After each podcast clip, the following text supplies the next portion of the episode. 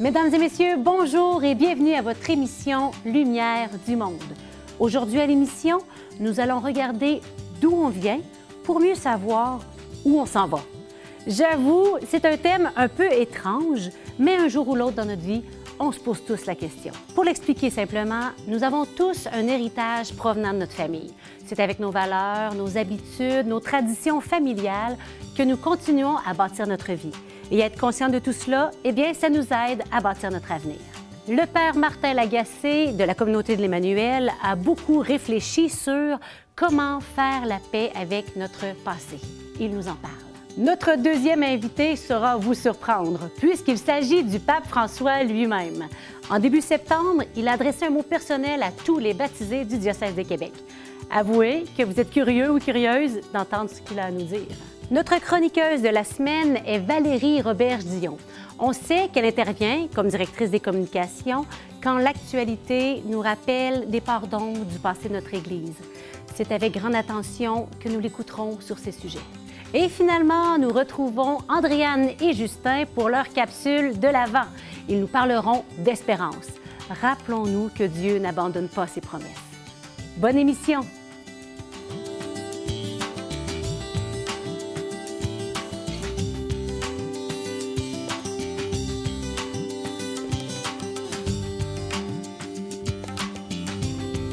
Le père Martin Lagacé est prêtre de la communauté de l'Emmanuel depuis 1996.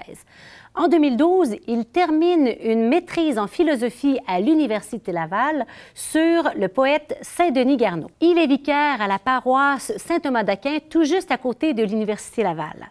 Ce musicien, à ses heures, a plusieurs centres d'intérêt. Il a fondé l'Observatoire Justice et Paix avec un groupe d'étudiants. Exceptionnellement, cette semaine, nous allons le rencontrer chez lui. J'ai entendu dire que le père Martin Lagacé a beaucoup réfléchi sur la question de comment faire la paix avec notre passé. Allons le rencontrer.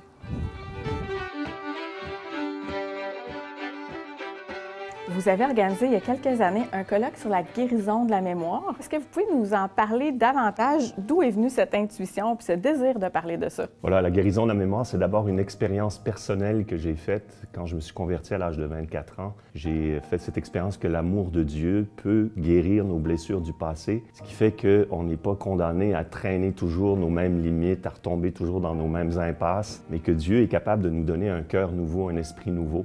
Alors j'ai pensé qu'on pouvait transposer ça à un niveau collectif. D'ailleurs, Ézéchiel, quand il dit Je vous donnerai un cœur nouveau, je mettrai en vous un esprit nouveau, il dit ça à tout le peuple d'Israël. Donc Dieu a la puissance de donner à tout un peuple un cœur nouveau, un esprit nouveau, pour qu'il ne vive pas à la remorque de ses blessures du passé, mais qu'il puisse être l'héritier de quelque chose de beau, puis qu'en même temps, il puisse euh, continuer de développer son identité, son avenir euh, sur des bases sereines, sur des bases réconciliées.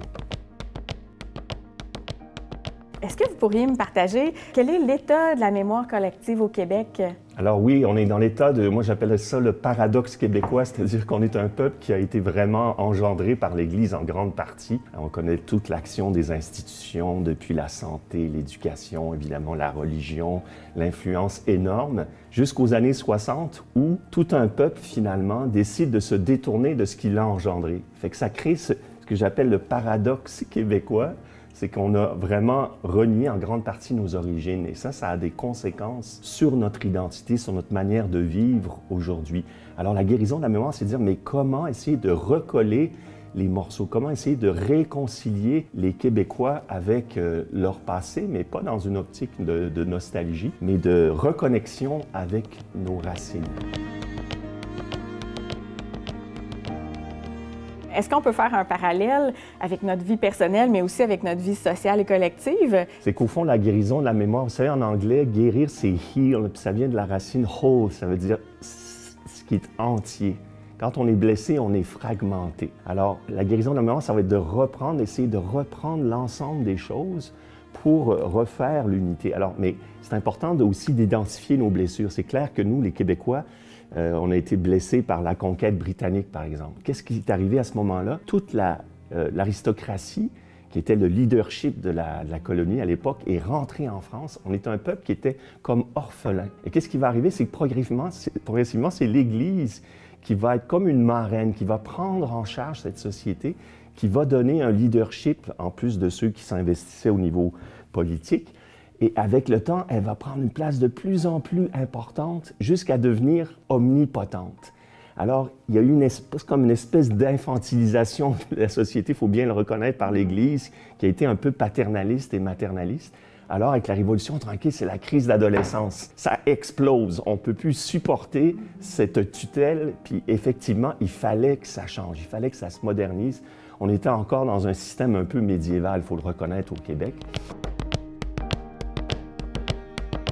Alors, il y a eu la Révolution tranquille.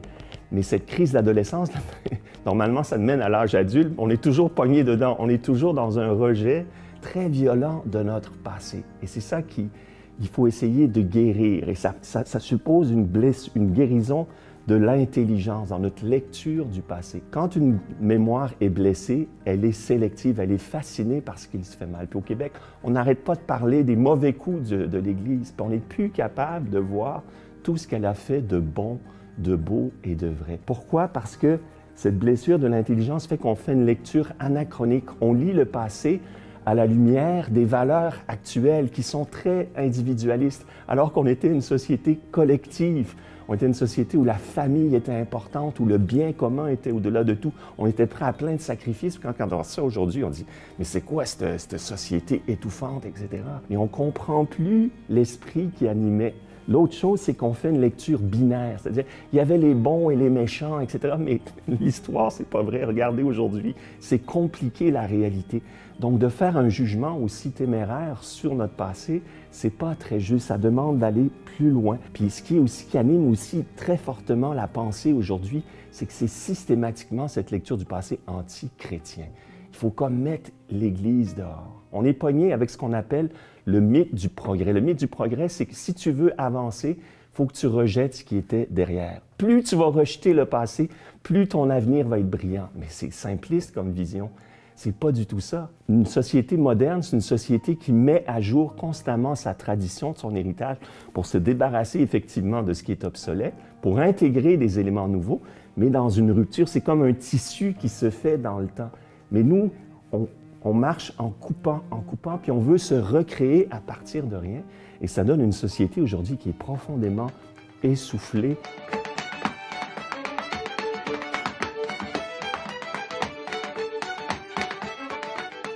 On a de quoi être fier. On reconnaît, oui, qu'il y a eu des, ratés puis des choses qu'on ne veut pas répéter, mais on peut être fier de toute cette histoire et du merveilleux héritage qu'on a reçu de l'Église, qui est au niveau de la santé, de l'éducation, de la culture au Québec. C'est incroyable la générosité qu'il y a eu dans les familles, les vocations.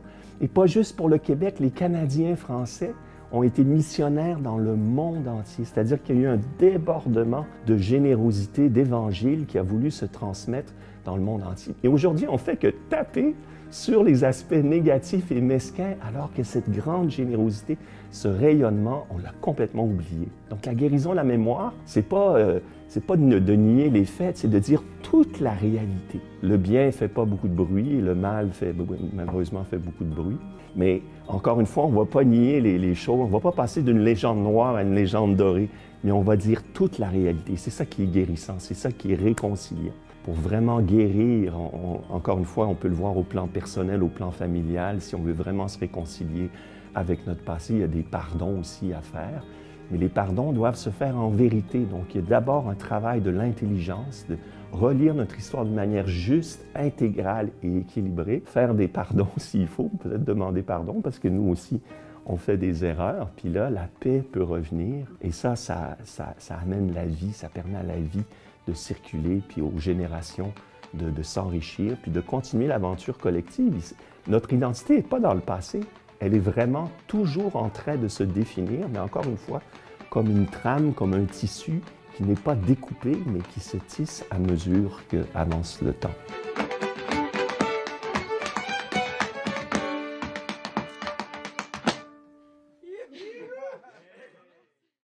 Si je vous dis que le pape François a un petit mot à vous dire, me croyez-vous? Vous devriez, je lui cède la parole à l'instant.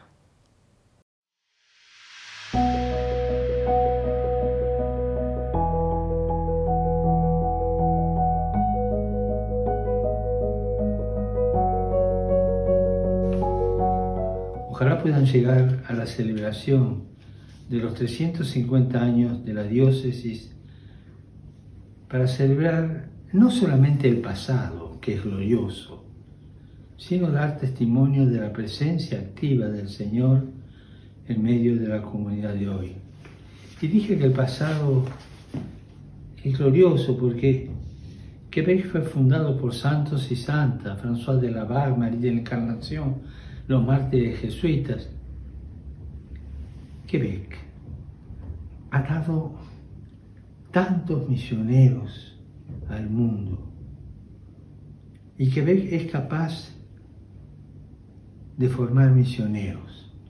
No se dejen amilantar, no se dejen achicar, aplastar cuando ven la pobreza vocacional que puede surgir hoy día en Quebec viendo ese pasado tan glorioso. No, Quebec puede seguir formando misioneros, todo depende de nuestra renovación. Un país que es tierra de misión necesita ser misionero para volver a descubrir el llamado a la misión. Estoy convencido que el Evangelio tiene mucho que ofrecer para usted, todo, abrir las puertas. Pido al Señor que les dé el coraje, que les dé el celo apostólico, el celo misionero, para emprender con audacia los caminos para salir al encuentro del mundo de hoy. No tengan miedo, Evangelio en mano, comunidad unida y hacia los horizontes. Prepárense bien. Que Dios los bendiga. Que la Virgen los proteja. Se de rezar. Muchas gracias.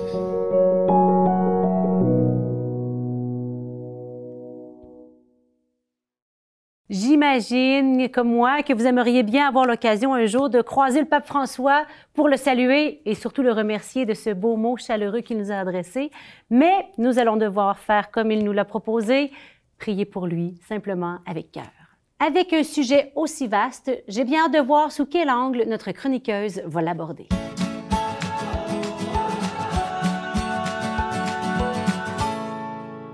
Bonjour Valérie. Allô Geneviève. Alors, quand on pense à l'Église, il y a beaucoup de raisons d'être fier, d'être même reconnaissant, mais parfois on a aussi un sentiment de honte qui peut survenir face à certaines situations. Tu nous en parles aujourd'hui, tu travailles en communication, tu es appelé à suivre de près de l'actualité, à réagir et ça brasse régulièrement ces temps-ci. Oui, qu'on pense à, tout ce qui touche les abus sexuels en Église, euh, la crise euh, autour des pensionnats autochtones aussi, c'est euh, gros. Mm-hmm. C'est très gros, ça fait mal. En France, à l'automne, ça a été marqué par le début du rapport de la Commission indépendante sur les abus sexuels dans l'Église. On a, on a ressenti l'onde de choc jusqu'ici, il faut l'avouer. Qu'est-ce qu'on en retient aujourd'hui? D'abord, euh, des faits. Hein. C'est une commission qui a essayé d'établir euh, des faits. Euh, tout le rapport est disponible sur Internet. Hein. on vous met l'adresse au bas de l'écran. on a recensé 216 000 victimes de prêtres et de religieux entre 1950 et aujourd'hui. C'est horrible. Le rapport aussi, il y a beaucoup d'autres données très importantes, mais je, je vais vite parce qu'il y aurait beaucoup à dire. le rapport a aussi cherché à comprendre, mais pourquoi après les, milieux familiaux et, amicaux, l'Église est, le, milieu où il y a le plus d'abus sexuels commis. Mais pourquoi? C'est épouvantable? L'Église n'a pas su voir, entendre, capter les signaux faibles, n'a pas su prendre les mesures rigoureuses qui s'imposaient. Donc ça, c'est l'une des conclusions majeures qui ressortent et le rapport se penche aussi sur comment faire pour que ça n'arrive plus. Elle fait des recommandations, plusieurs dizaines de recommandations.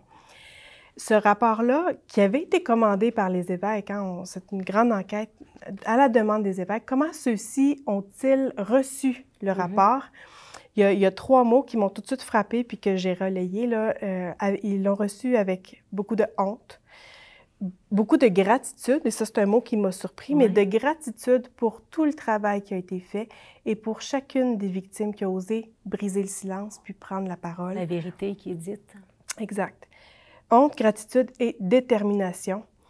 on sent les évêques français déterminés, très déterminés. Ils ont euh, d'ailleurs euh, récemment là, euh, déjà commencé à prendre des actions très musclées et très audacieuses pour transformer notre façon de vivre Église, de vivre en Église et de la rendre un milieu sécuritaire pour toutes les personnes, les enfants, les personnes vulnérables. Il n'y a pas d'avenir commun, ils nous disent, sans un travail de vérité et de réconciliation. Ça, c'est clair. Et c'est à l'Église de prendre le taureau par les cornes. Mm-hmm. Euh, au Québec, on entend surtout parler des abus sexuels dans le cadre de nombreux recours collectifs qui visent des diocèses, des communautés religieuses. Oui. Euh, quand on voit le rapport de France, on se dit, ben c'est-tu pareil ici au Québec? Euh, on n'a pas de rapport équivalent pour l'instant. On se doute bien qu'il y a des similitudes, hein? euh, on, s'en doute. Euh, présentement, le travail d'enquête, le, travail d'écoute des victimes puis de réparation aussi envers les victimes passe par la voie judiciaire. Il y a des recours collectifs, comme, comme tu le nommes, envers les, des diocèses, des communautés religieuses. Donc, c'est un processus qui va mener à, une, forme d'écoute et de réparation. Et le mieux qu'on peut faire là, pour l'instant, je parle pour le diocèse, c'est de collaborer pleinement là, mm. à, ces, démarches-là. Donc, on travaille là-dedans. Ce qu'on fait aussi, c'est qu'on s'inspire des, prises de conscience qui se font un peu partout là, sur la planète et elles sont nombreuses. Le pape François est très interpellant. Euh, on, reçoit les recommandations du rapport de la SIAZ et on, on les étudie. Il y a beaucoup de travail qui se fait depuis les dernières années de façon là, décuplée. C'est une priorité diocésaine. Et encore euh, à la fin octobre, il y avait une rencontre interdiocésaine des responsables de traitement des plaintes, des, délégués. Donc, on se met en commun, on partage nos outils, on, veut avancer en, vitesse grand V. Puis moi, c'est un travail, là, je le dis en toute sincérité, qui, me motive, qui est très important pour moi comme mère de famille c'est très, très important pour moi de mettre la main à la pâte. De faire bouger tout ça. Puis quand on est bouleversé, là, quand nos proches le sont aussi, comment ben, réagir? Une réaction, c'est spontané, mais ce serait quoi tes, tes meilleurs conseils dans ces situations-là? Je suis très, très sensible à, à, prendre le pouls des réactions autour de moi. évidemment, entre des, des, gens, des catholiques qui disent, ben ils entendent ça puis ils disent ben ça me concerne pas, c'est pas l'Église que je connais, que je mm-hmm. côtoie, donc ça me concerne pas. Mm-hmm. Et d'autres qui peut-être vont s'enfoncer dans une, culpabilité qui est euh, paralysante. Entre les deux, me semble qu'il y a un espace euh, pour s'impliquer, pour, euh, pour participer, pour se sentir co-responsable et donc de transformer notre colère puis notre indignation en action. En action c'est ce que j'essaie de faire moi-même, puis que peut-être j'aurais le goût de partager aujourd'hui. Oui, puis l'autre sujet douloureux hein, depuis quelques mois, c'est l'implication de l'Église dans les systèmes de pensionnats autochtones. Là aussi, il y a tout un mélange d'émotions, à hein, honte, compassion, désir de réconciliation. Mm. Qu'est-ce que tu nous partages là-dessus? C'est clair que ça a suscité, que ça suscite encore beaucoup d'émotions, des émotions euh, variées. C'est pas simple de relire notre passé. Je suis vraiment heureuse qu'on puisse prendre le temps de s'arrêter sur ce sujet-là aujourd'hui. Donc, un mélange d'émotions, je pense qu'il faut les accueillir, puis libérer la parole, en parler, en parler autour de nous, en parler aux intervenants avec qui on, agit dans notre communauté chrétienne. Il y a plusieurs ressources pour nous aider à mieux comprendre ce qui s'est passé. On en a mis sur notre site web, on, les met à l'écran. Euh, on essaie de rassembler ce qu'on sait à partir de la commission Vérité-Réconciliation, puis ce qu'on ne sait pas encore pour vraiment essayer de comprendre ce qui s'est passé dans les différents pensionnats en lien avec, avec les enfants qui étaient là. Donc, aller chercher des, sources le plus fiables possible, ça, ça nous aide. Hein, c'est tellement dit de choses, hein, qu'à un moment donné, on ne sait plus qu'est-ce qui est vrai, qu'est-ce qui est de l'exagération, qu'est-ce qui est ouf. Ça, il faut faire attention, ça, ça s'est passé pour vrai. Ce qui est très réel, c'est les blessures hein, qui mm-hmm. demeurent. Puis cette écoute de cette souffrance-là, elle est très, très importante. Mm-hmm. Euh, il y a des, euh, des, organisations qui donnent la parole, euh, justement, aux peuples autochtones qui ont besoin d'exprimer cette, cette souffrance-là. Je pense à Mission chez nous, hein, qui est l'organisation, euh, je m'en mets encore une fois l'adresse au bas de l'écran, mais qui est une référence là, euh, québécoise pour euh, le dialogue, la guérison entre et, et, le cheminement entre l'Église et les peuples autochtones. Il y a des formations disponibles, il y a, il y a toutes ces amitiés à nourrir. Hein. Si vous connaissez des gens euh, euh, qui sont membres de peuples autochtones, ben, on continue à construire ces amitiés-là qui sont un, terreau fertile pour le pardon. Et puis, euh, il y a des étapes significatives hein, à venir dans ce chemin de guérison, de réconciliation, spécialement en lien avec le pape François. Oui, fin décembre, du 17 au 20 décembre 2021, on a une grande délégation qui est organisée par les évêques canadiens où il y aura des représentants des peuples autochtones, des jeunes, des gardiens du savoir, des survivants de pensionnats qui vont aller euh, voir le pape François et être reçus, être écoutés. Et puis, on sait aussi que le pape François a accepté l'invitation des évêques canadiens à venir au Canada dans le cadre de cette démarche de réconciliation. Donc, il n'y a pas de date d'annoncer encore, ça viendra, mhm.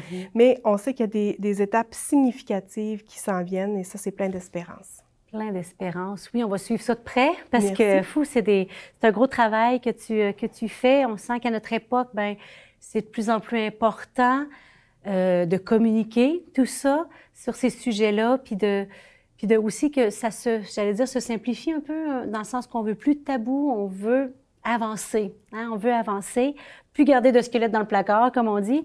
Il faut se parler de ces choses-là, même si c'est douloureux. Donc, merci d'avoir eu le courage de le faire aujourd'hui. Puis on va continuer à suivre ça de tout près, pour, puis continuer à prier pour la, la réconciliation et la guérison en profondeur. Merci Valérie. Merci Geneviève. Nous poursuivons notre cheminement dans l'avant avec Andréane et Justin. Ce dernier nous raconte comment il a vu Dieu répondre à son espérance. Bonne écoute. Rebonjour. Bonjour à chacun. J'espère que vous avez passé une belle semaine. Hein? J'espère. On est dans le thème de l'espérance. L'espérance. On s'était posé la question justement la dernière fois. Quelles sont nos raisons d'espérer? Quelle est... C'est quoi nos fondations pour l'espérance? Oui. J'espère que vous avez pu y cogiter un petit peu, puis nous aussi. Oui, et comme j'ai dit la dernière fois, moi, j'avais besoin pour démarrer un peu ma propre réflexion, à poser des questions à mes parents, à des amis. Puis notamment, j'ai une amie qui m'a répondu l'espérance, ça a toujours été flou pour moi. Toujours un peu... Euh, abstrait, je pense. Abstrait, c'est ça. Et, euh, mais ce qui rendait son espérance plus concrète, c'était la parole de Dieu, hmm. notamment des textes d'Isaïe, euh, des promesses de Jésus dans l'Évangile, des textes de Saint Paul. Puis un autre ami qui m'a dit, ben, j'ai prié Dieu aujourd'hui hmm. et il m'a calmé, il m'a permis de comprendre l'amour qu'il portait pour les autres et qu'il voulait que je porte. Hmm. C'était comme de voir comment l'espérance peut être rendue concrète. Et même mes parents hmm. qui disaient, euh, ça nous permet d'ouvrir nos yeux aux surprises et aux grâces que le Seigneur nous accorde. Et c'est justement ce que je voulais vous partager, un peu de mon propre histoire aujourd'hui. Quelques semaines avant l'arrivée de la neige, j'étais en train de chercher pour avoir une voiture. Et j'avais regardé plein d'annonces puis à un moment donné, un jeudi matin, j'ai dit Seigneur, si j'ai vraiment besoin d'une voiture durant cet hiver, occupe-toi-en, je m'abandonne. J'ai arrêté de regarder. La décision était prise le jeudi matin. Jeudi après-midi, il fallait que je me rende à la banque. Je suis allé pour prendre le bus, j'ai raté le bus. Qu'est-ce que je vais faire? Ben, j'ai décidé de faire du pouce. Puis quelqu'un m'a embarqué dans sa voiture, mais pas n'importe qui, pas un étranger. C'était quelqu'un que je connaissais, qui était dans mon cours de danse et qui, durant le trajet entre là et la banque, elle m'a dit Justin, je pensais à toi dernièrement parce que je veux aller passer quelques mois au Mexique, puis j'ai besoin que quelqu'un prenne soin de ma voiture pendant que je suis parti. Comme par hasard. Alors là, l'après-midi même, après que le matin, j'ai dit Seigneur, si j'ai besoin d'une voiture, occupe-toi-en. Mais là, j'avais quelqu'un qui était en train de me dire hmm.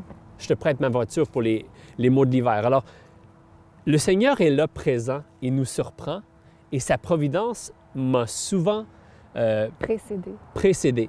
Euh, j'ai été bouleversé, mais c'est aussi parce que j'ai osé espérer, j'ai osé demander mm-hmm. cette audace dans la foi, mm-hmm. euh, de d'oser avancer, même si on ne sait pas exactement où on va pouvoir mettre notre pied, mm-hmm. de croire que le Seigneur va être là pour nous, nous soutenir. C'est un peu ce qu'on on vous propose, qu'on se propose pour cette semaine, c'est d'oser regarder notre histoire et de voir justement toutes les, traces de Dieu concrètement dans ces, dans ces événements, dans ces situations où seul lui savait ça. Puis ça n'a pas besoin d'être dans le passé non plus. Ça peut être comme s'exercer cette semaine à être capable de voir les traces de Dieu dans notre quotidien, ces traces de providence, ces moments où il nous précède. Oui. Et euh, je pense qu'on va être surpris de ce qu'on va voir, Vraiment. de ce qu'on... En tout cas, Seigneur, on te le demande. Merci Seigneur de nous précéder cette semaine. Aide-nous à voir comment tu es déjà là au milieu de nous, présent. Et c'est avec toi qu'on veut espérer encore cette semaine. Amen.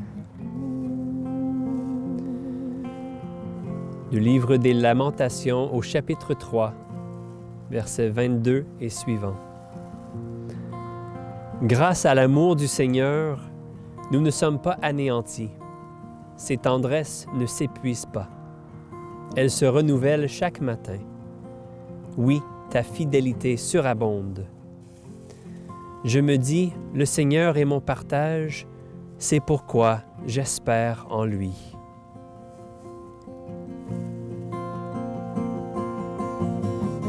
Alors que nous te contemplons, sans voile qui nous sépare, tu nous transformes de gloire en gloire. Alors que nous prenons conscience de ta grâce, de ta puissance, tu nous redonnes de l'assurance. Alors que nous te contemplons, sans voile qui nous sépare. Tu nous transformes de gloire prenons conscience de ta grâce, de ta puissance. Tu nous redonnes de l'assurance.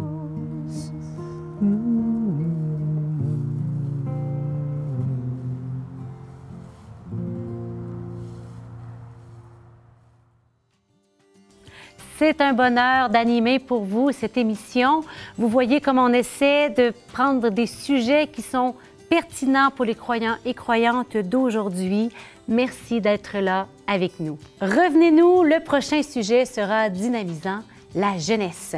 En effet, nous parlerons de la joie des jeunes et nous découvrirons, entre autres, comment se fait la relance de la pastorale jeunesse, de la mission auprès des jeunes dans notre région. Et ce n'est pas seulement une mission pour les jeunes, mais surtout et avant tout avec les jeunes. Et je prends le temps de remercier toute l'équipe qui œuvre à Lumière du Monde. Et moi, je vous dis à la semaine prochaine.